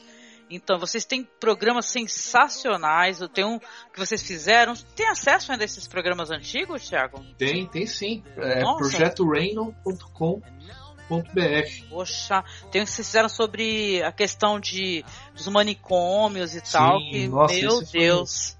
Maravilhoso, Thiago. Isso Como é que houve essa repercussão com a internet, Thiago? Ela é boa, ela é ruim? Tá sendo gratificante? Tá aprendendo, que nem a gente? É, para mim, eu, vou contar uma historinha de como isso começou. Então, antes de gravar podcasts, eu eu escrevia texto em blog, né? Inclusive eu entrei no Randallcast para fazer uma coluna e dentro dos textos que eu o que, que eu fazia eu pegava tema de cultura pop e analisava pela filosofia tipo em, em duas com dois objetivos um era ajudar a divulgar a filosofia né e o outro era ajudar a pegar coisa, uh, pegar coisas que a, as pessoas gostam e ajudar a, a, pensar sobre aquilo. Então era coisa, sei lá, pegar Homem-Aranha e pe, pensar em ética da espécie. É, super, por que, que a gente gosta de super-heróis? O que, que, isso, o que, que isso representa? Por que, que uh, e coisas do, e coisas do gênero, pegar o Batman, sabe, personagem, Star Wars e filosofia, Jornada nas Estrelas e filosofia, e trazendo isso pra, com o objetivo de tentar fazer, fazer pensar. Né? Depois comecei a participar do Randallcast, então eu tinha, pessoalmente, sempre tive uma percepção de que aquilo que você fala você tem responsabilidade. Isso para mim era muito claro desde o começo, né? Claro. Só qual que era a questão? E no Randallcast, como tinha um público amplo, porque tinha esses programas mais mais densos, né? Mas tinha alguns um pouco, um, um pouco mais maleáveis. Então tinha, tinha uma parte do público que tinha 15 anos, por exemplo, que eu só soube porque me adicionou no Facebook. Eu, eu, já tinha, eu já tinha uma preocupação com o efeito que, que aquilo que eu falava no podcast poderia causar. Quando, eu não vou citar muito o caso, porque vai que a, vai que a pessoa escuta, um ouvinte nessa faixa etária me adicionou e chegou a pedir conselho sobre é, sobre menina na escola. Ah, entendi. Tipo assim, um, um amigo que foi buscar conselhos amorosos, né? Sim. Exato. E, algumas outras situações. Eu acho que eu tenho uma certa cara de Gandalf, sei lá, né? Que as pessoas gostam de pedir conselho para mim, não sei de onde que sai isso, mas. É, aí eu, caramba, o rapaz lê o texto, me ouviu no podcast, tem a confiança naquilo que eu falo a ponto de perguntar um problema pessoal. Esse me veio perguntar. E, e outros que escutam, porque no Renocast tinha essa característica, tinha uma parte do público que era menor de idade. Qual a repercussão? Aquilo me chocou muito, porque você fala, caramba, eu sou um cara que ele escuta no podcast. Só isso. Sou um cara que ele escuta no podcast. É, quando a gente tem essa constatação de, poxa, peraí, estão escutando o podcast, de que, que eu faço da vida? Eu falei gente... tanta merda, né? a gente não tem noção do impacto que a gente causa de vez em quando, né? Aí que tá a nossa grande responsabilidade. Então a gente causa impacto. A gente fala, é um público pequeno, mas, cara, é uma pessoa, uma pessoa é muita coisa. Uma é, pessoa que se influencia muita coisa. Mas influencia, poxa, eu escuto tanto podcast, né? A gente fica falando até sozinho, imagina, a pessoa falando lá e tu falando aqui sozinho, né? Eu pelo menos falo. Não, é, é verdade. E eu acho eu que. Eu já corrigi o podcast gravado. Tava andando na rua, alguém falou alguma coisa, eu corrigi a pessoa, só depois me toquei que eu não podia falar. é, mas é assim mesmo. É, assim mesmo. Aí a gente pensa, como que a gente. Eu acho que, como mais que responsabilidade sobre aquilo que a gente fala, a gente pode ter uma responsabilidade interessante de quando produzir o podcast. Nisso, por exemplo, eu admiro muito o Cine Masmorra na maneira como eu sempre conduzi os programas. Porque não é só aquela coisa de dar a sua opinião. Se a gente discutir as coisas de uma forma de fazer pensar sobre aquilo, não dando opiniões absolutas, tipo, é a minha opinião que eu tô dando, mas falando de uma forma que incentive aquele que escuta a também pensar por si mesmo, a gente pode fazer muita coisa legal no podcast. Sim. Aí a gente tem que. Eu acho que a grande responsabilidade é assim. Claro que a gente tem direito de ter nossas opiniões, e o bacana de ter um podcast é colocá-las, mas colocá-las como absolutas é ruim. Porque aí a gente acaba acreditando em mais, demais das nossas próprias opiniões e que a gente escorrega no quiabo mesmo, né? Sim, e mais do que, e mais do que ter direito às opiniões, tudo bem, a gente tem que se preocupar em como a gente vai transmitir essas opiniões também. Né? Isso. Talvez transmitindo e de uma maneira que seja aquele que escuta também ter a sua opinião, a discutir conosco. Isso é que é, isso é, que é bacana. Sim. E a, a, responsabilidade é, é grande. Depois daquele dia que eu ouvi isso, caramba, o moleque tá pedindo conselho pra mim. Eu primeiro, fiquei com, primeiro que eu fiquei com uma certa pena, porque caramba, e alguém que ele desconhece na internet, aquilo me deixou um pouco chocado, né? É preocupante. Mas, preocupante. Bem preocupado, né? Porque eu fiquei com isso, mas aí você pensa, caramba, como que a gente tem que ser cuidadoso? E ser cuidadoso é isso que a gente tem que tomar. Às, às vezes as pessoas confundem. Ser cuidadoso não é autocensura no sentido de querer não ter opinião própria, porque isso. Não. É, ter cuidado é colocar uma opinião como uma opinião e não como uma verdade absoluta, inclusive incentivando as pessoas através de comentários a dar as suas opiniões. Eu acho Sim. que quando a gente faz um, trabalha no podcast, mais do que colocar as nossas coisas, além de ser, não, o que, que você pensa sobre isso? Tratar uma discussão de maneira respeitosa para, pô, os caras pensam diferente, um pôs um ponto, um pôs o outro, e ao mesmo tempo ensejar o, o debate naquele que escuta, aí a gente está contribuindo para que a pessoa tenha autonomia. E eu acho que isso a gente pode fazer uma forma muito grande, porque a gente fala, ah, são poucas pessoas que baixam, mas cara, se essas poucas pessoas baixam, param o seu tempo para baixar o seu programa. Um programa de uma hora é uma hora da vida dela. Se a é gente claro. pensar que. Não, gente, perdão até, Thiago, só dando um, um parênteses aqui. Não importa se você tem é, 200 downloads do seu programa. São 200 pessoas, porque o pessoal olha para a estatística e fala, ah, 200, nha, que bobagem. Não, cara, são 200 pessoas, que nem o Ed Silva, que vocês devem conhecer, que ele também ele, faz, ele teve o prêmio Podcast Brasil, ele também é um dos podcasters mais antigos do Brasil, né? Ele, o Sérgio Vieira. Ele falou que são 200, 200 pastéisinhos vendidos. Não é verdade? Ele até usou essa comparação do pastel em relação aos comentários e feedback. Hum. 200 pessoas. É 300, é 300 pessoas, gente. Isso daí é responsabilidade, sim. Se são 10 mil, porra, é muito mais responsabilidade. Muito mais. Exatamente. Muito mais. Sabe qual eu acho que é Imagina o problema assim, né? Disso? Só pra gente, né? O problema é que tá relativamente fácil você virar uma celebridade internet para alguém muito jovem e não muito preparado a lidar com isso. Né? Sim. Talvez a questão seja a falta de maturidade do, do público e do daqueles. É, eu, eu tenho um pouco de problema de chamar de celebridade, né, de um ídolo, qualquer coisa assim. É um web é, formador de né? opinião, né? Formador de opinião, talvez falte um pouco de maturidade. Talvez seja esse o grande problema como um todo. Entendeu? E uma pessoa que não é madura, ela vai cometer erros até aprender. Entendeu? Sim. E, e isso é que acaba, infelizmente, retroalimentando essas coisas. Porque a maneira que a pessoa se ganha um cargo de, de, mais importância na vida de outra pessoa, ela acha que ela é infalível. E por achar que é infalível e não ser madura para perceber seus erros, ela vai cometer mais erros no, intuito de continuar fazendo aquilo, aquilo que ela já fez. Sim, né? exatamente, exatamente. Detalhe, Isso, esses erros não, não é o erro de agora não, tá? É, essa, esse sentimento que eu já tive no meu, no meu coração, eu como ouvinte, tá? Só como ouvinte, de escutar às vezes as pessoas jovens que não têm outra, outra percepção de outras realidades, deles falarem coisas assim. É, a gente tem a impressão, eu não sei vocês, vocês me perdoam, tá? Não conheço vocês pessoalmente, mas é, parece que é uma grande classe média conversando, entendeu? Onde uhum. todo mundo fala inglês, isso... tem, tem, a segunda língua, fala inglês, pode pagar, no meu caso, né, porque já que fui muito criticado nesse sentido, pode pagar o servidor do valor mais caro e foda-se, né? Então eu até brinquei, é, eu, eu, não pago mais servidor porque eu prefiro tirar um móvel nas casas Bahia, cara.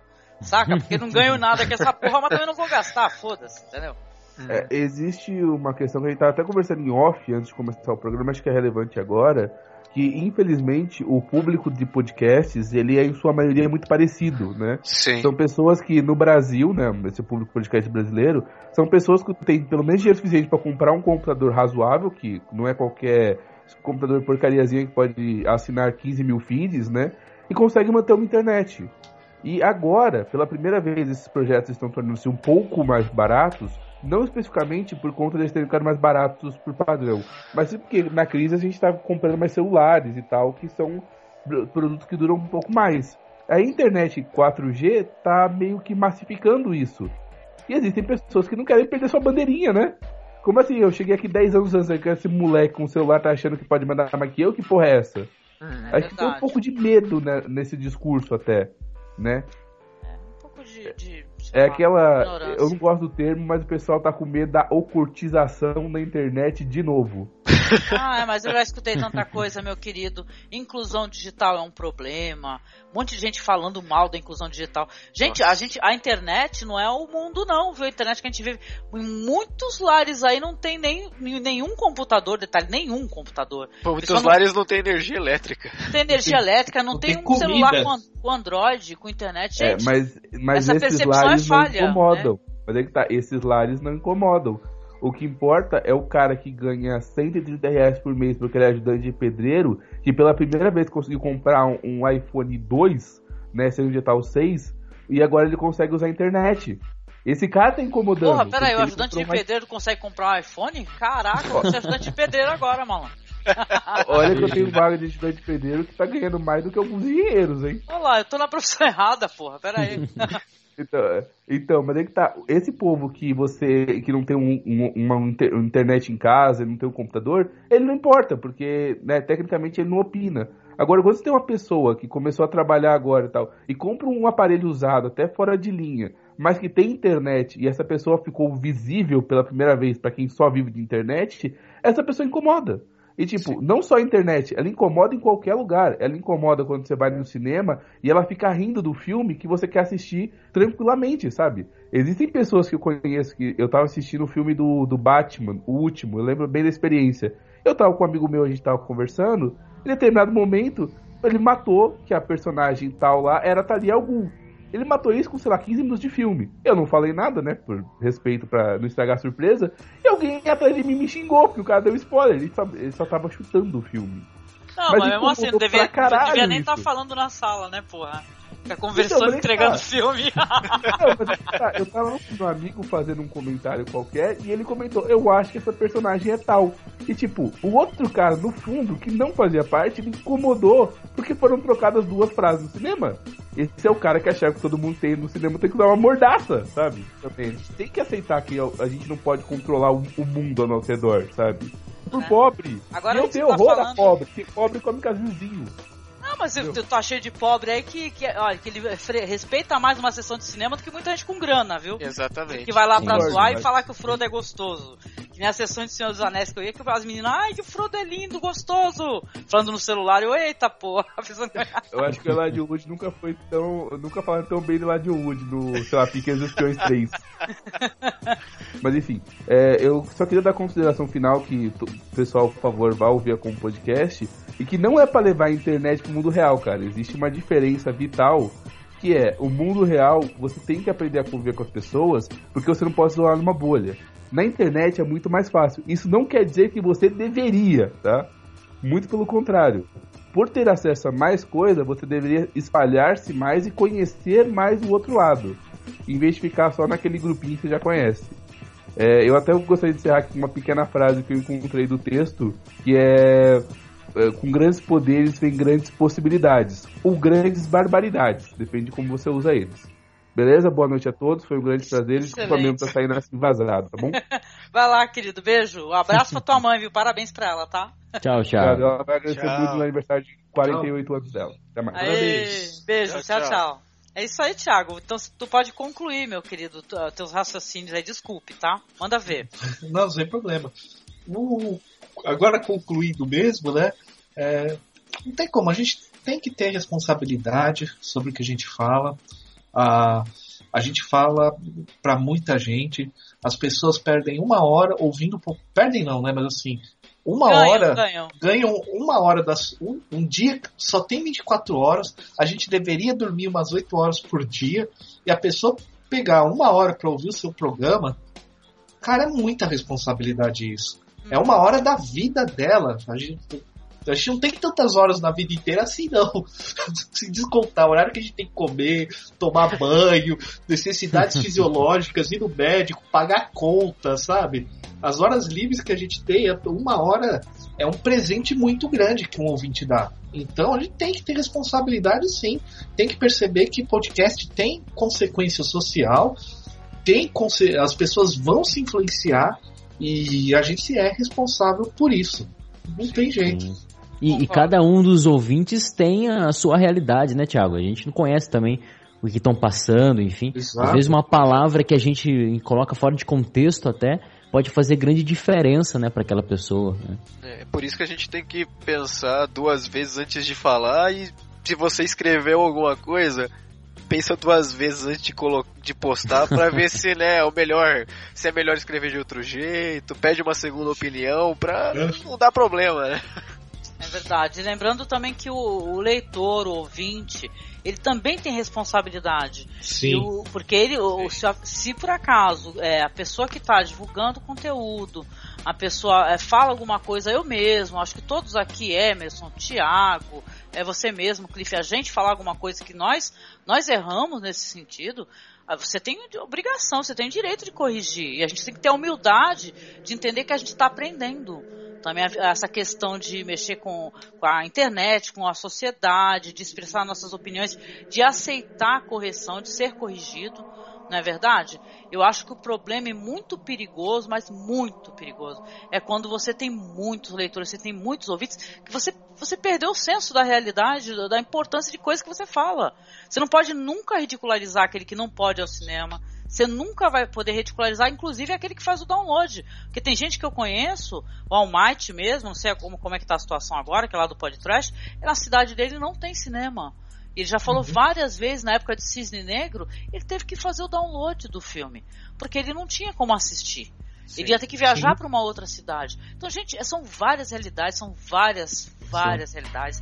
A gente tem que entender o nosso, nosso lugar nesse mundo. E, pô, se a gente está aqui difundir conteúdo, bom conteúdo, cinema, boas opiniões, a gente tem que saber entender essas questões, né? E falar, e que nem você falou, Tiago, a gente nunca ser, é, dar um ponto final né, em algo. Assim. Você, você tem que chegar, você abre a discussão e deixa para outra pessoa continuar, a pessoa poder se expressar, não é verdade? Exatamente. É isso, é isso. Tá bom, então, meus queridos. É, ficou bom para vocês. Eu gostaria de aproveitar agora que nós estamos aqui finalizando. O Thiago, o outro Thiago, né, já foi embora. Era uma você... confusão. É muito Thiago. Tem que ver quando eu gravo com muito Ivan, aí eu fico confusa também, é terrível. Aí os dois falam ao mesmo tempo, a gente pergunta se os dois falam, né? pois é. Mas ó, queria agradecer, né? Novamente agradecer e pedir para cada um fazer o jabá novamente aí do seu podcast, onde a pessoa vai encontrar um conteúdo, vai encontrar tolerância também, né, gente? Isso Sempre. é tão bom, né? Um mundo cheio de tolerância. é maravilhoso. Mas dizem que tolerância não é uma palavra boa, eu acho uma palavra maravilhosa. Que se a gente começasse, a gente tem que, a gente tem que ser empático, né? Tem empatia. Mas se a gente começar tolerando, já é um degrauzinho. Você já subiu um. Tolera, depois você tenta se colocar no lugar. Não é verdade? É. é isso. Você, Cliff, você, aonde fala novamente os blogs aos quais você eh, consegue ser encontrado, suas opiniões, sem piada machista, né? No, no... Vou escutar teus podcasts, hein? ah, eu estou me controlando porque senão o Tice briga comigo. não, então, é, eu tenho, né, o, o podcast principal que eu participo, assim, que eu sou, eu tô em todos os episódios, para assim dizer, é no plano9.com.br, a gente tem lá o Trashcast, aí você vai me escutar falando muita porcaria. mas, mas, é porque a gente percebe que é isso que o nosso público específico daquele gosta de ouvir. E a gente tem o Trashcast Reciclável, onde a gente já tem uma pegada um pouco mais séria, pra, né, mais conscienciosa, digamos assim. A gente fala de assuntos mais delicados, né, política, educação, coisas do tipo. Eu, eu recomendo, faz, um, faz bastante sucesso esse, esse nosso podcast em específico. Uh, eu tô lá no Tio Urude, né? www.tiurude.com.br. Uh, é um podcast de humor. Né? De vez em quando a gente fala um pouquinho sério, assim, mas a gente não tem pretensão também de. Não leve o que a gente fala lá a sério, a gente só está fazendo piada. Uh, e eu faço parte também do TigreCast, né? Do, tem um, tem um tigre no cinema.com.br lá com meu amigo Thiago, onde a gente conversa sobre filmes também com uma pegada bem humorada assim, mas falando sério. O que importa né, é sempre respeitando, tolerando todo mundo, menos o Tício, porque ele não merece.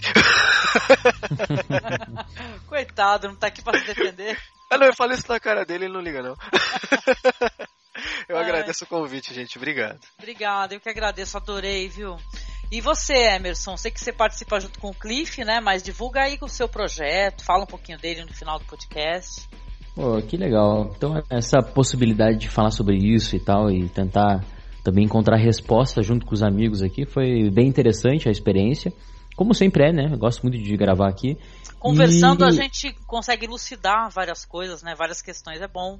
Bastante. Quanto que é bom sentir o outro, né? Eu sou adorador de conversar, sabe? Então eu gosto muito de olhar, assim. Tem gente que, enfim, prefere se esconder atrás do computador, mas, enfim. Uh, a vida para mim é muito mais interessante. Eu gosto muito de, enfim, refletir junto com os demais, né? Enfim, com a diferença. É, eu sou do é, podcast, site www.cronologiadoacaso.com.br. A gente fala sobre cinema alternativo também, né? Uh, enfim, e tentando, tentamos nos descobrir sempre, provocando temas aí. E é onde a arte realmente tem que ser extraída de uma forma diferente, né? A gente tenta fazer isso. Então é isso aí. De quebra vocês vão ver uma versão do Cliff onde ele não fala porcaria, né, Cliff? É, eu, eu, espero que não, né? Não, até agora você não falou, mas enfim. Nossa. É, que Cliff, foi não. cortado, que foi cortado, né? Não, gente, eu só, eu só falo brincadeira em um só. mas é porque é o clima entre os nossos amigos. Mas normalmente, né, a gente sempre respeita tem que tolerar, tem é que, claro, não, não, tem que tentar transformar não, a sociedade tava, num mundo melhor, né? É, eu tava brincando contigo também, imagina, né? Não, internet, não entendi eu tava brincando também contigo, porque podcast também sério demais, nossa, isso também é muito chato. Eu também ah, brinco muito no podcast. Ser muito sério, não. Eu, eu, eu, entendi assim. É só pra não. Tem que ter, tem que ter humor. Só pra não deixar, né, alguma sombra de ah, esse cara é um babaca. Não, não, não sou. Imagina. Mas eu posso ser se você achar que se você, se você quiser também. Por favor, coloquem S2, S2 pro Cliff aí, Cliff. Nós gostamos de você, imagina. Opa. Ah, obrigado. É isso, obrigada, viu, Emerson? E você, Thiago? Sei que você tá participando, é, é só do Nerdópolis ou tem mais algum podcast? Fora o teu blog, né? Que você escreve também. Tem o meu blog, né? tianix.wordpress.com Participando do Nerdópolis. Às, às, vezes tem o, tem o pessoal que me convida por aí, não sei. Aí eu, aí eu participo, né? Eu convido. Posso convidar então, Thiago? Eu adoro, nossa. Olha, eu sou fácil de participar de podcast, viu? Não, não, não, é, ah. não é, muito trabalho, não. Já estou anotando aqui já no caderninho. é facinho, facinho, olha lá. Opa! É, e às vezes sou meio oferecido também para participar de podcast, viu? É perigoso isso. Mas... Ah, eu é dos meus, é dos meus esse aí, é dos meus. quem, quem, tiver curiosidade deve ter o site do o Projeto Random, que tem os, todos os episódios do Randomcast, né? Tá tudo lá. A gente perdeu o domínio, mas isso é outra história. É... Então, estamos por aí, né? Às vezes escrevendo por aí, gravando, mas eu, eu, eu agradeço né, a oportunidade de gravar aqui, porque acho que é. Gosto sempre participar do BPM é sempre legal. E essa troca é sempre muito boa. A gente só tem, só tem NA obrigada. Eu que me sinto muito feliz e honrada porque as pessoas com as quais eu interajo na internet, elas são maravilhosas. Obrigada, viu, gente? E é isso, eu gostaria que vocês aqui, quem está escutando, né, agradecer, primeiramente, e pedir para você continuar, né, a, a conversa aqui no, nos comentários, é claro, né? Conhecer o projeto dos nossos amigos e conversar. Como é que é isso? Essa questão da responsabilidade do que a gente fala, do que a gente escreve, né? Como é que é a percepção para você? Tá bom? Deixar aqui nossas redes sociais para quem quiser acessar. O nosso Twitter é masmorra underline cast. Nosso Facebook é Cine Masmorra. Eu nunca decoro isso. Aliás, sou péssima com endereços do, do blog. Um abraço muito grande. É isso, né? Vamos interagir numa boa pelas redes aí, dar bons exemplos. Isso aí. Isso aí. É isso? paz. Paz, queridos. Viva o amor. que bonitinho. Esse é esse, Emerson é muito fofo, gente. Eu acho ele muito fofo também. Deixa eu dar Oh. stop aqui.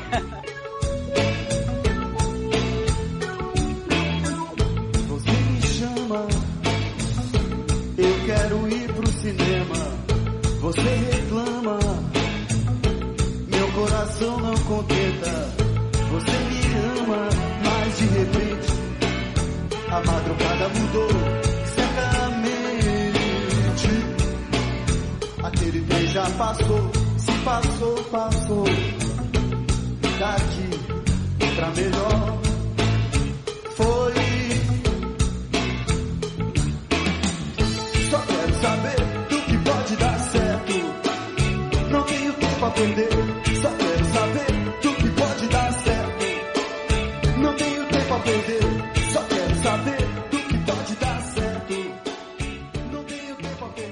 Thomas da Silva é dona de mais uma típica história brasileira. Moradora de São Leopoldo, ela leva uma vida simples ao lado do marido e de dois dos seus três filhos. A filha mais velha, Morgana, mora com a avó, enquanto Daiane luta diariamente para criar os filhos menores. Eu trabalho no restaurante até pouco tempo. Larguei para mim voltar a estudar e para mim fazer uma teleentrega de lanches para fora, doces e salgados. E para mim voltar a estudar. E meu marido trabalha com reciclagem. Rian, o segundo filho de Daiane, representa um milagre para ela, devido às diversas complicações que teve durante a gravidez e após o nascimento do menino. Tive cinco meses de aborto dele durante a minha gravidez. Foi uma gravidez bem difícil, sim, que eu parava mais no hospital do que em casa. Ele ficou oito dias no hospital. Ah, depois ele saiu, graças a Deus, a gente começou a fazer os exames que tinha que fazer e ele foi se desenvolvendo, se desenvolvendo e graças a Deus hoje tá aí, né? Esta é a casa onde Rian mora com a mãe, a irmã mais nova, Júlia, e o padrasto Roberto, que ele tem como seu pai. Na hora que ele tem que brigar, ele briga. Na hora que ele tem que cobrar as coisas, ele cobra. Na hora que ele tem que ajudar, ele ajuda. Então, é uma relação, sim, bem com pai e filho. Após muitas dificuldades para sobreviver, Rian vive como uma criança normal, mas ainda possui sonhos não realizados. Rian, o que, que tu mais gosta de fazer? Eu gosto de andar de bicicleta, né? brincar com meus amigos, sair, ir lá na praça, ir no colégio, brincar com meus amigos. Eu nunca fui no cinema, mas eu gostaria de ir.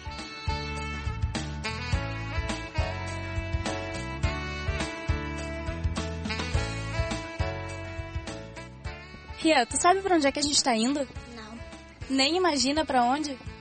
Hum. Então tu vai ter uma surpresa. Em uma família humilde, nasce um talento. Rian Thomas tem nove anos e nunca foi ao cinema, mas já protagonizou o seu primeiro filme, o curta-metragem universitário Dizendo Adeus. Sem técnica nenhuma, ele conquistou a equipe com a sua interpretação. Hoje, ele realiza um sonho, ver um filme nesta telona. Rian foi convidado por Mariane Batista, estudante de jornalismo da Universidade Luterana do Brasil, para interpretar Jesus, um menino pobre que é abandonado pela mãe. Quando ela falou, eu aceitei, só que quando na hora de fazer eu fiquei nervoso. Não, mãe, por favor, me leva com você. Na primeira conversa que nós tivemos, eu já percebi que ele era bem esperto, que ele tinha um feeling diferente, sabe? Que, que, que, enfim, que ele era bem desinibido. E nos ensaios ele já mostrou que, que, tinha, que tinha um certo talento, mas hum, nada que se compare ao filmando. Para facilitar na preparação do menino, que recém está aprendendo a ler, Mariane fez com que ele mesmo criasse suas falas, a partir da história de seu personagem. Eu, eu achava que eu ia me esquecer, não, não ia pegar as, as falas. No fim, peguei. Pra ficar triste, eu, eu pensei na minha avó que ela faleceu. E ele tem uma aptidão maravilhosa, assim, foi surpreendente, foi muito bacana. Depois do trabalho concluído, Daiane sente orgulho do filho pelo qual lutou tanto. Já Rian não fala em outra coisa na escola. Enquanto isso, Mariane segue incentivando o talento que descobriu. Se ele tiver que apostar na, na carreira dele futuramente, eu acho que eu apostaria.